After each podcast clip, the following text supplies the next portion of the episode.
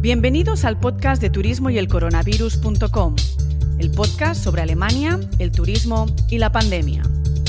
A principios de este 2021 todos decíamos que este era el año de la recuperación. Las heridas que ha causado esta pandemia no cicatrizan. En Alemania contamos con un cierre parcial o total desde noviembre del 2020. Una situación en que las empresas más afectadas se ven obligadas no solo a aguantar, sino también a sobrevivir.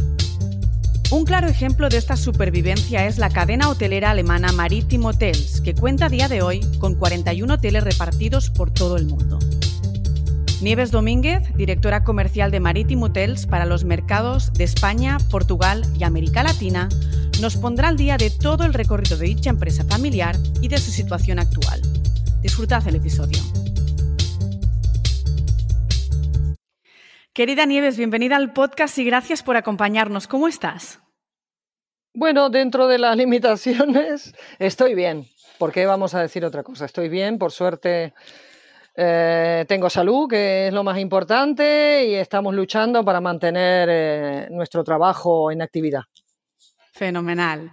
Nieves, he empezado la introducción de este episodio hablando de enero de 2021, un momento en el que se predicaba por, toda, por todo lo alto sobre el año de recuperación y vemos que a estas alturas está todavía relativamente lejos.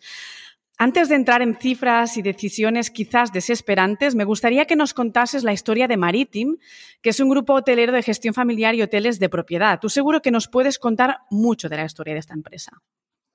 Sí, la verdad que además tenemos un aniversario de 50 años reciente, hace muy poquito, hemos cumplido los 50 años dentro del mercado alemán. Eh, la, cadena tiene 50 años de trayectoria hotelera dentro, dentro del mercado, que desde el comienzo hasta, los hasta el día de hoy nunca ha cambiado de propiedad. Y eso es una característica fundamental que da unas garantías y una fidelización por parte de nuestros clientes increíble porque en Alemania las cadenas hoteleras, la gran mayoría, han cambiado de manos y no pueden decir lo mismo.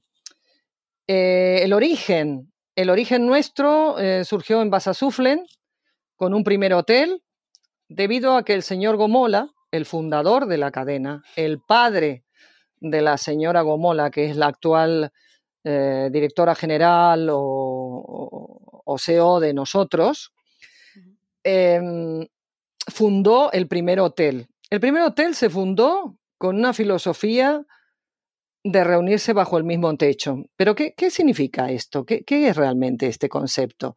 A este hombre se le consideró un visionario, un loco, un pionero. ¿Realmente qué hacía? Se le consideraba, por los colegas del sector en ese momento, que estaba loco, sencillamente. Sin embargo, él cuando evaluó estas posibilidades, vio que Alemania salía de la Segunda Guerra Mundial, que estaba totalmente destrozada, que necesitaba reconstrucción de absolutamente todo, que iba a haber un montón de especialistas, de técnicos que iban a venir de fuera, eh, aparejadores, fontaneros, arquitectos, ingenieros, etcétera, y todos esos profesionales iban a tener que ponerse de acuerdo para trabajar. Y todos esos profesionales iban a tener que reunirse para trabajar. ¿Y dónde se iban a reunir? Complicado. Pero, sin embargo, si nosotros les damos las opciones de reunirse en el mismo alojamiento donde ellos están quedando, les facilitamos la vida. Vamos a intentarlo. Y ese fue el planteamiento del señor Gomola, que ya te digo que en su momento, naturalmente, tenemos que eh, remontarnos al 1969, estamos hablando de muchos años atrás, se le consideró, pues eso, que estaba loco, que, que, estaba disparatado, como el señor Gomola tenía, por suerte, otro negocio paralelo al que luego va a formar con la cadena hotelera, que era el negocio inmobiliario, porque el origen nuestro es de inmobiliaria, que hoy por hoy continuamos teniendo la empresa inmobiliaria. Tenía el terreno, y dijo, bueno, realmente, ¿qué puedo perder yo? Construyo el hotel en mi terreno y le, puso, le puso salas. Ciertamente, eh, según lo que yo he leído, construyó el primer hotel de Alemania con salas de convenciones. Fue exactamente como tú dices, en el año 1969. Y al señor Gomola no se le consideraba un señor con experiencia hotelera, sino como tú de alguna forma ya has dicho, un hombre de negocios. Exacto, Pero yo me pregunto, ¿de dónde sacó esa idea? ¿La sacó quizás de Estados Unidos, que quizá ya había ese concepto, o simplemente se le, se le pasó a él por la cabeza? No, eh, yo creo que se le pasó a él por la cabeza simplemente. Y luego, tuvo, luego tuvo naturalmente un apoyo incondicional y, y también las ideas que aportó la señora Gomola, que desde el principio estuvo junto a su padre para formar la cadena. Desde el principio. Para la señora Gomola, Maritín Hoteles, la cadena es el bebé. Eh, ella, ella lo vio crecer lo vio formarse. Y yo no creo que haya una cosa más ilusionante que un proyecto de ese tipo dentro de una familia y en una relación de, padre de padre e hijo. Es un miembro más de la familia y con una responsabilidad Exactamente, ¿no? exactamente, Y así, así fueron eh, buscando emplazamientos nuevos, así fueron buscando nuevos sitios, si bien ya tenían los terrenos, si no los compraban, y la mayor parte de la cadena hoy es propiedad. Y eso es un em poco nuestro salvaguarda en este momento, en el momento de crisis. Exacto. El padre de familia se concentró en localizaciones eh, pues a 100 kilómetros, por ejemplo, de Hannover, eh, Braunlag, tenéis ahí, ah, es una de las, de las localizaciones que se citaron. Gelsenkirchen, que está por la zona de Essen, de la cuenca del Ruhr. Y luego fue la hija que apostó más por las grandes ciudades. De hecho, se dice que eh, hoy en día se están observando oportunidades en ciudades como Londres, París y Milano. Es, un, por lo que se huele o se ve, es ADN completo de emprendedor de la familia. ¿Es una filosofía que se, huele en la empresa como, como parte de esa empresa? ¿Qué opinas? Sí, indudablemente, indudablemente el gen está ahí y ha sido heredado casi prácticamente, diría yo, en su totalidad por la, por la señora Gomola, porque realmente es ella quien ha desarrollado eh, la cadena a nivel internacional. Porque la cadena, el tiempo que ha estado el señor Gomola todavía eh, entre nosotros, la cadena no era internacional. Nosotros teníamos, bueno, teníamos, a ver, teníamos unos pequeños eh, pinitos que se habían hecho fuera, pero simplemente porque el señor Gomola viajaba, veía un sitio que le gustaba y decía, pues aquí me gusta ese sitio, como por ejemplo pasó en Tenerife, que fue de vacaciones, vio el sitio, vio el emplazamiento al lado del mar y dijo, este sitio es ideal para montar un hotel. Y allí montó el hotel de Tenerife. Por otro lado, luego se desplazó, se fue a Mauritius de vacaciones y le pasó exactamente igual. Estaba en la Bahía de las Tortugas, vio el sitio y dijo, este es el sitio que yo quiero montar un hotel. Es precioso, tiene estas opciones y estas opciones y estas opciones.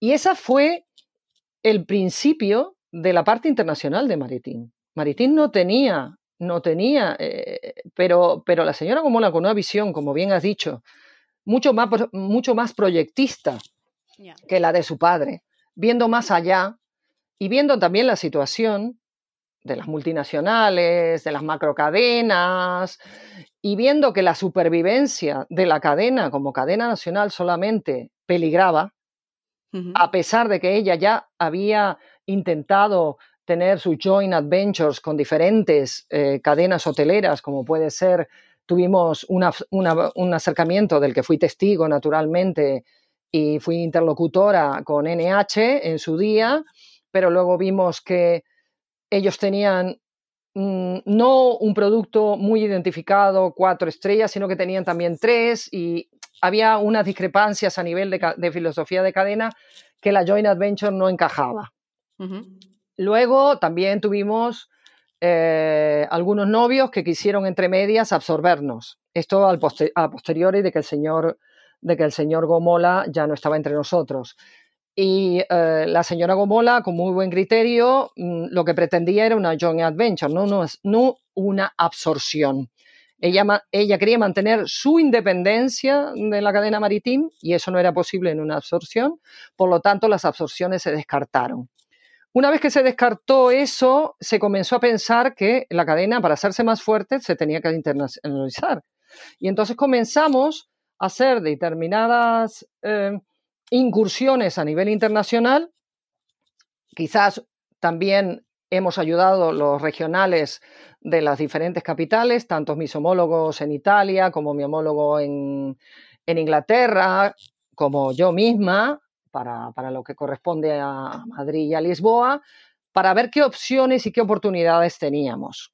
La cadena por filosofía, cuando sale fuera, a partir de ese momento, que se hace internacional, lo hace a través de management, como lo hacen la gran mayoría de las cadenas, gestión o franquiciado. Esas son las opciones que nosotros tenemos. Entonces, cuando, cuando vimos que había un futuro en esa internacionalización, porque también los clientes nuestros demandaban el producto en otro sitio, claro. pues comenzamos a salir. Salimos a Cuba, tuvimos tres hoteles en Cuba en su día, salimos a Turquía, tuvimos hoteles en Turquía, salimos a Túnez, en fin, hemos tenido varias incursiones internacionales, algunas de ellas con experiencias muy positivas, otras no tanto, y entonces lo que se fue eh, intentando eh, descartar aquello que no nos servía por diferentes, por diferentes condicionantes que lo marcaban o bien los gobiernos locales, o bien la filosofía del país, o bien otra serie de condicionantes que no vienen al caso ahora, que nos llevaron a decidir salirnos de esos destinos. Eh, otro, otro tema importante para tener en cuenta es que cuando, cuando Maritín hace una expansión, no hace una expansión solamente de llevarse un logo y colgarlo en la puerta del, hotel que nosotros nos hacemos los em, gestores de ese hotel, por decirlo de alguna Maritín manera. se lleva toda la estructura. Maritín se lleva toda la estructura, todos los servicios, sus profesionales, porque los montajes de los buffets son exactamente iguales a los que puede haber en Alemania. Y, naturalmente, el prestigio de estar en el portfolio de Maritim con los clientes base que tiene en Alemania de hace 53 años ahora, 54. Esa es la cartera de clientes fidelizada que nosotros tenemos, que son los que nos piden el desplazamiento a establecimientos exactamente iguales. Por eso los, establecimientos que están fuera tienen que ser siempre del mismo nivel, los mismos servicios y las mismas prestaciones de los que hay en Alemania, porque dan una seguridad de cadena. Hablamos de 54 años de gestión hotelera y con seguridad la crisis más grande vivida a lo largo de la historia de Maritime. ¿En qué situación se encuentra actualmente Maritime Hotels?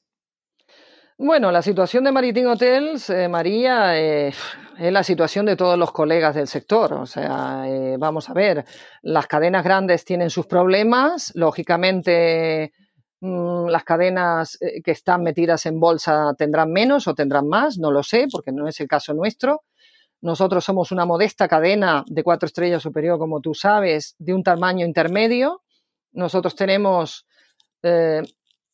29 hoteles y en estos momentos la plantilla es de 3.000 empleados. Y la situación es muy similar a la que puede tener ahora mismo Dorin o Lindner o Leonardo o Alhoff, que son cadenas de más o menos de un perfil similar al nuestro. Y que se han unido recientemente, como ya lo hemos comentado en su momento, para solicitar del gobierno una reacción lo antes posible para ayudarlos a salir adelante, ya que ahora, de momento, no se ha contemplado hasta el día 16 de abril, que fue cuando comentamos que, fue esta nota, esta nota de prensa hecha por los, mm, por los eh, directores generales de estas cadenas que hemos nombrado, para presionar un poco al, al gobierno. Es más, Recientemente, cosa que me sorprendió a mí mucho y creo que no soy la única sorprendida porque no es lo habitual dentro de, lo que, de los movimientos de la señora eh, Gomola, propietaria de nuestra cadena y CEO de nuestra cadena, de eh, dirigirse a la prensa para causar un efecto. Es muy raro que la señora Gomola se prodigue en, en redes sociales, en foros del sector o en eh, entrevistas de radio y televisión. Sin embargo, dio una. Dio una porque considera necesario que no solamente sea TUI a nivel de gobierno alemán, que sean los que reciban ayudas, debido a que TUI es TUI, naturalmente, y es una base para el turismo de Alemania, sino que los pequeños o intermedios, por decirlo de alguna manera, también necesitan ayuda, porque estamos hablando de 210.000 empleados entre todas las cadenas. Estamos hablando de 300 negocios. O sea, es una parte importante de la red empresarial alemana y, lógicamente, del sector turístico. Por lo tanto, pienso yo que, que la reacción de juntarse y de hacer presión va a tener sus frutos, por supuesto que va a tener sus frutos. Si hablamos en Alemania de 29 hoteles en total que tiene Maritim, eh, lo has comentado tú, 3.000 empleados. Aquí en Alemania las pernoctaciones con fines turísticos están vetadas desde el pasado noviembre del 2020 y bueno, y aunque muchos tenían una, excelente liquidez antes de la pandemia, muchas empresas, muchos hoteles, como es el caso de Maritime Hotel, hay que asegurarse esa supervivencia con ventas de urgencia. Estas incluso fueron las palabras que nombró en esa nota de prensa la señora Gomola. ¿Tienes más noticias? Es decir, eh, ¿qué va a pasar con, con algunas de las propiedades de Maritime? Referente a las propiedades, eh, no tengo yo información oficial, por lo tanto no te la puedo proporcionar desgraciadamente. Sé que hay movimientos, sé que la señora Gomola está optimizando los recursos para ver de no eh, afectar en alguna medida la estructura de la cadena, porque ella pretende mantener, pero la prioridad absoluta para ella es el mantenimiento de la plantilla, porque ella considera que necesita a los profesionales que tiene, que hoy la mayoría no están al 100% de, de su capacidad laboral, porque si no después cuando realmente tenga demanda, cuando realmente tenga que dar unos servicios, no va a tener a esos profesionales al frente de los departamentos en sus hoteles. Entonces, como, como esa prioridad es lo más importante para la señora Gomola, estará optimizando, te vuelvo a repetir, los medios y de hecho es ya conocido dentro del mercado alemán y de la prensa alemana que hemos dejado el hotel de Berlín eh, de Potsdam, de Potsdam eh, debido a que ese hotel era, era naturalmente un management que nosotros teníamos, a pesar de haberlo construido nosotros, y no hemos llegado a un acuerdo con los propietarios. Entonces, en el momento que no se llega a un acuerdo con los propietarios, es decir, un acuerdo en estas circunstancias es un reajuste de la renta, por supuesto, mm. eh, eh, lo hemos dejado. Ese es el caso que se dio también en Nuremberg, que la propiedad en la actualidad no quería venirse a, un reajuste de las condiciones que teníamos y sobre todo Nuremberg necesitaba unas reformas y tampoco estaban de acuerdo en, hacer ningún tipo de inversión en estos momentos. Por lo tanto, Maritim ha decidido dejarlo. Lo que sí es verdad que lo que teníamos nosotros en Alemania en gestión o en management ya no lo tenemos. Nos hemos quedado exclusivamente con, las con la propiedad. ¿Y estas son actualmente 41 hoteles de portafolio que tenéis? El portfolio nuestro se ha visto reducido, porque ya te, ya te he nombrado dos propiedades que se ha reducido. Em, en la actualidad tenemos 20, 24. 29. Bueno, eh, creo que ahora con las propiedades que, hemos dejado, pues serán, pues eso, 27, por ejemplo, y eh, los ocho que tenemos fuera estamos con presencia en ocho países fuera, continuamos teniendo nuestra presencia en Mauritius. En Mauritius los hoteles van estupendamente. Bueno, ahora tenemos que tener en cuenta que Mauritius también está afectado por la pandemia, ¿no? Yo estoy hablando del rendimiento de los hoteles antes de la pandemia. Claro. Turquía, que tenemos uno en la costa del sur de Turquía, en Antalya. En Egipto, que también están en el Mar Rojo, en Sharm, donde hay un hotel en Albania, que esto es una de las novedades que hemos tenido eh, hace un año, en la costa. Es importante quizás para el mercado alemán, pero no tanto para el mercado español, para mis clientes en concreto. En Malta continuamos teniendo el hotel que teníamos, que ahora después, más tarde, retomaremos el tema de Malta porque es muy importante. En España tenemos el Hotel de Tenerife, que es eh, propiedad, y eh, tenemos uno en, en, management, que desgraciadamente con la propiedad tampoco se ha llegado a un acuerdo y a posteriori del, del verano, pues seguramente vamos a tener que dejar la propiedad. Mm. Bulgaria, que tenemos otro en, en, Bulgaria, que también es una adquisición reciente, en Tirana. Tenemos cuatro hoteles en China que van muy bien, que la propiedad, la propiedad naturalmente es, es, china. Están en ciudades industriales, Heifei, Buhu, Shenyang, Jiangsu.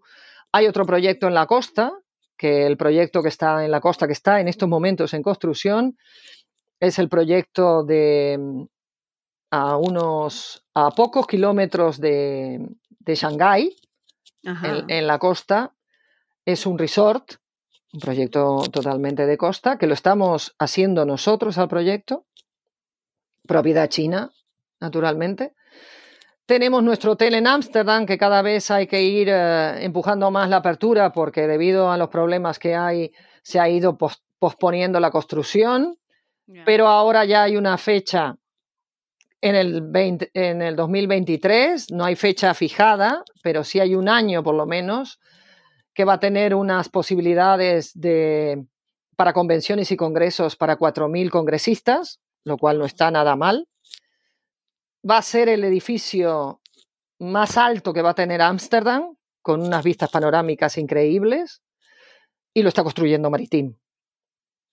Y lo está diseñando Maritim desde, desde, el, desde el primer ladrillo hasta el último. Bueno, has hablado de cierres, pero hablamos al mismo tiempo de muchísimos proyectos, cosa que, que bueno, la situación es muy dura, pero, pero hay proyectos y eso es súper importante para mantenerse hacia adelante. Sí, no, eh, naturalmente nosotros estamos muy aferrados a, a, los proyectos y de hecho se mantienen.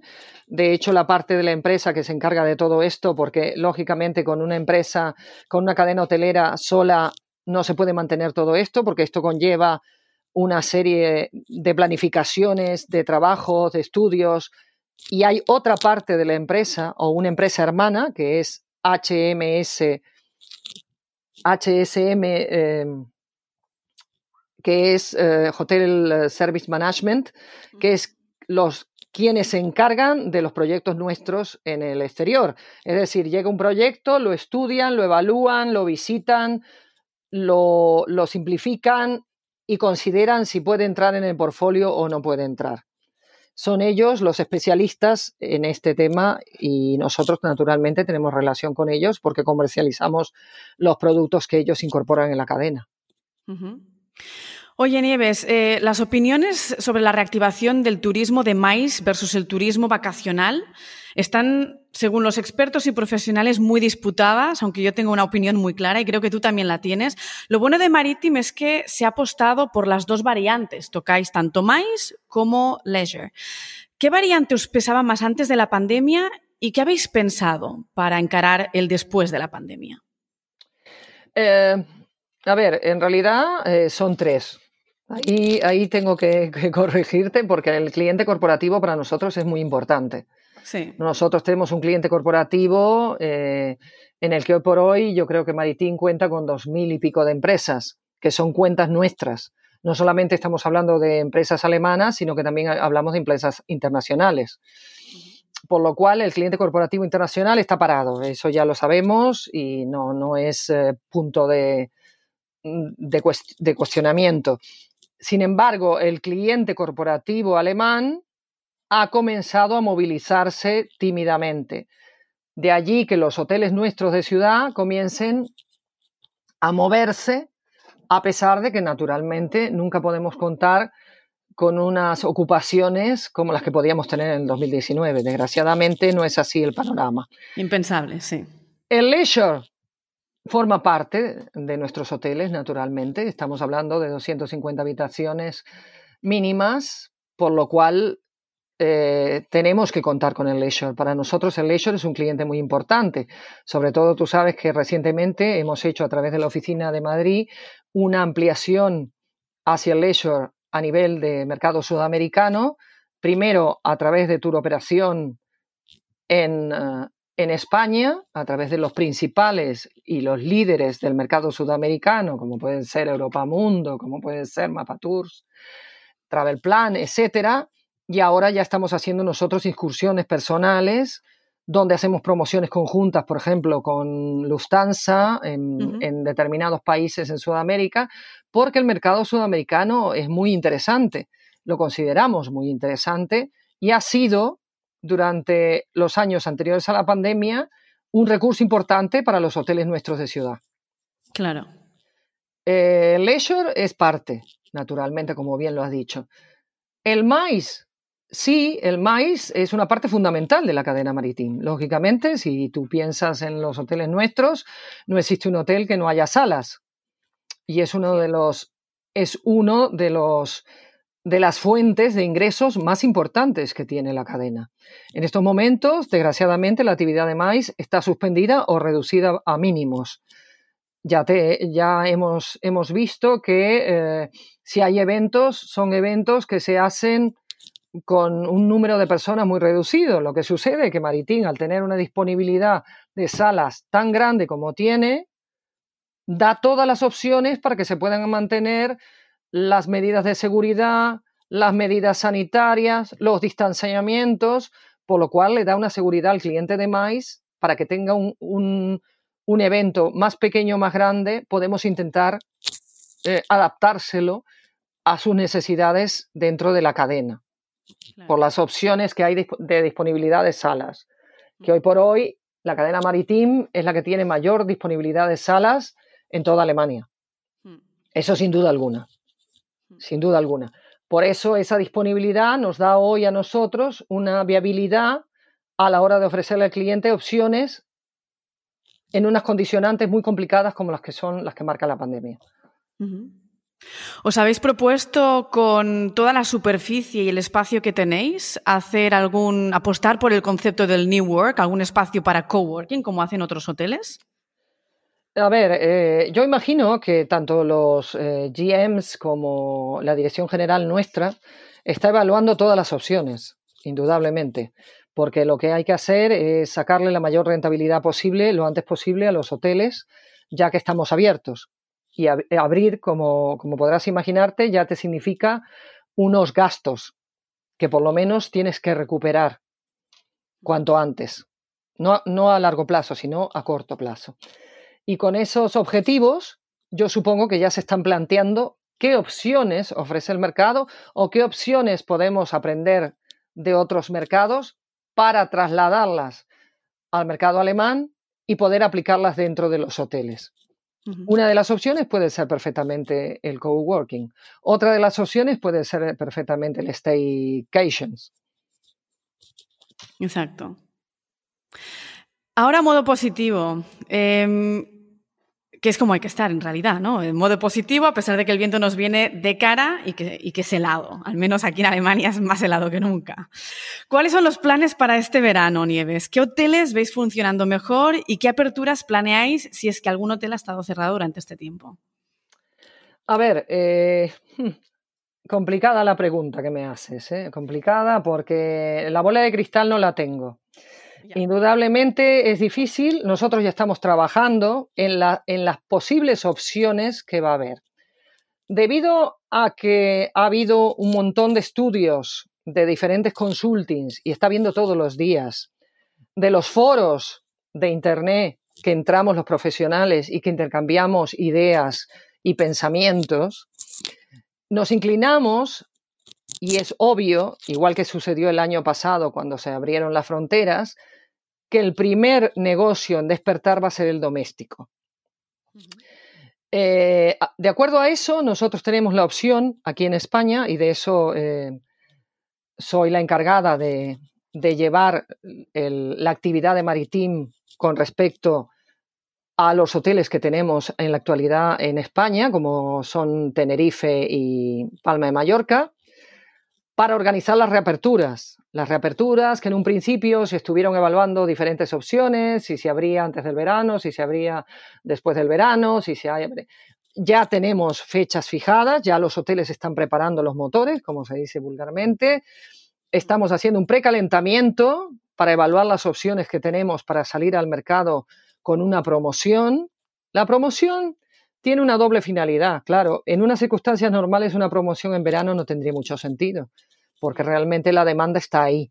No es el caso, porque la demanda está muy retenida, está un poco apática, por no decir totalmente apática, y hay que incentivar a los clientes a que vuelvan a, demandar viajes y a que vuelvan a demandar opciones y a que vuelvan a demandar por consecuencia alojamientos.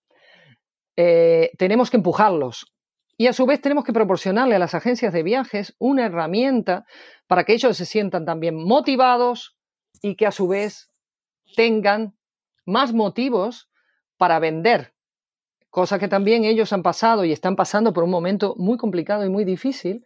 Y entre, todos eh, tenemos que ayudarnos, esta es la realidad. Y si podemos despegar eh, en el verano, que Dios lo quiera, que es la esperanza de todos, pues eso será un buen inicio, porque en la medida que se active el negocio doméstico, se activará también el negocio europeo, una vez que las fronteras abran, naturalmente, que eso depende de cada país. Eso ya, como lo has visto, están unidos en algunas cosas en la comunidad europea, pero en otras, para unificar criterios, por desgracia, no, no lo están. Nieves, nos querías hablar de Malta. Malta quizás es una de las localizaciones donde tenemos más opciones para viajar en, verano. Bueno, eh, según las informaciones que yo he tenido a nivel de prensa aquí en España, eh, y luego hablando con los colegas de Malta, que me puse en contacto, ni bien tuve esas informaciones, me puse en contacto con, los colegas de Malta, tanto con el director general como, como con el director de ventas. Efectivamente, me confirmaron que Malta tiene ya casi toda la población vacunada. Es decir, ese, ese 70% obligatorio para un destino inoculado y que dé seguridad completa a los, a los turistas visitantes, por lo visto Malta para el mes de junio lo va a tener más que superado. ¿Qué significa esto? Que Malta se exhibe hoy como uno de los destinos más próximos, porque Malta está a escasas tres horas, más seguros, con playa, con opciones de cultura, con, con un montón de opciones, porque además está eh, junto a Gozo y a Comino que dan opciones tanto de deportes acuáticos como de submarinismo, como de snorkeling. Eh, Gozo tiene kilómetros y kilómetros de playa, si el cliente quiere playa, es decir, y además a tiro de piedra, como quien dice, ¿no? O sea, que, por otro lado, he visto que la programación del grupo IAG de Iberia a través de sus compañías aéreas, tanto Vueling como Iberia Express, tienen líneas directas ya previstas para junio, con vuelos ya programados para Malta. Por lo cual, Malta va a ser una opción a considerar. Mm. Por otro lado, a la hora de calidad-precio, es bastante viable el destino. Es muy viable. Por lo tanto, va a ser una de las opciones a tener en cuenta, naturalmente a nivel de, eh, turismo exterior. Porque lógicamente. ¿Qué pasa con los objetos de, Alemania para los alemanes? Van a estar todos abiertos, imagino, sobre todo la costa, ¿no? La costa, naturalmente, si abrimos en el, en el 2020, naturalmente va a estar abierta y activa, porque además los clientes alemanes la van a demandar porque los clientes alemanes, de la misma manera que nosotros nos vamos a mover a nivel doméstico mayoritariamente, ellos harán lo mismo, ni bien se les den las condiciones, ni bien se les permita.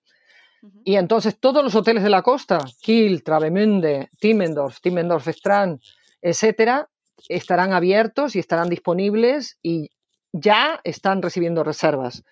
Por lo tanto, la actividad va a ser máxima. Los hoteles de ciudad, igualmente, para el negocio doméstico. Es decir, para los clientes que quieran desplazarse de Berlín a, Múnich o de Berlín a Stuttgart, eh, a ver, tenemos que manejarnos en un panorama que nos permita la pandemia, que nos permitan las medidas restrictivas. Y las, las medidas restrictivas se prevé que van a comenzar por el negocio doméstico. Y si el negocio doméstico es lo que tenemos que fomentar, pues ahí estaremos para fomentarlo. Preparados y listos, claro que sí. Exactamente. Querida Nieves, eh, yo os deseo lo mejor a ti, a la señora Gomola, que me he convertido en fan de ella, a toda la cadena. Espero que fluyan todas las ayudas pedidas, eh, que sean generosas, que paséis eh, con éxito las, las ayudas puente, Hilfe, que se llaman aquí en Alemania. Espero verte muy pronto de forma presencial y te mando un gran saludo a Madrid. Muchísimas gracias por toda la información que nos has compartido. Yo también eh, te agradezco muchísimo esta opción de haber hablado contigo en este plan de, amigos, de como quien se está tomando un café a pesar de la distancia. Ha sido muy agradable, me he sentido muy cómoda contigo.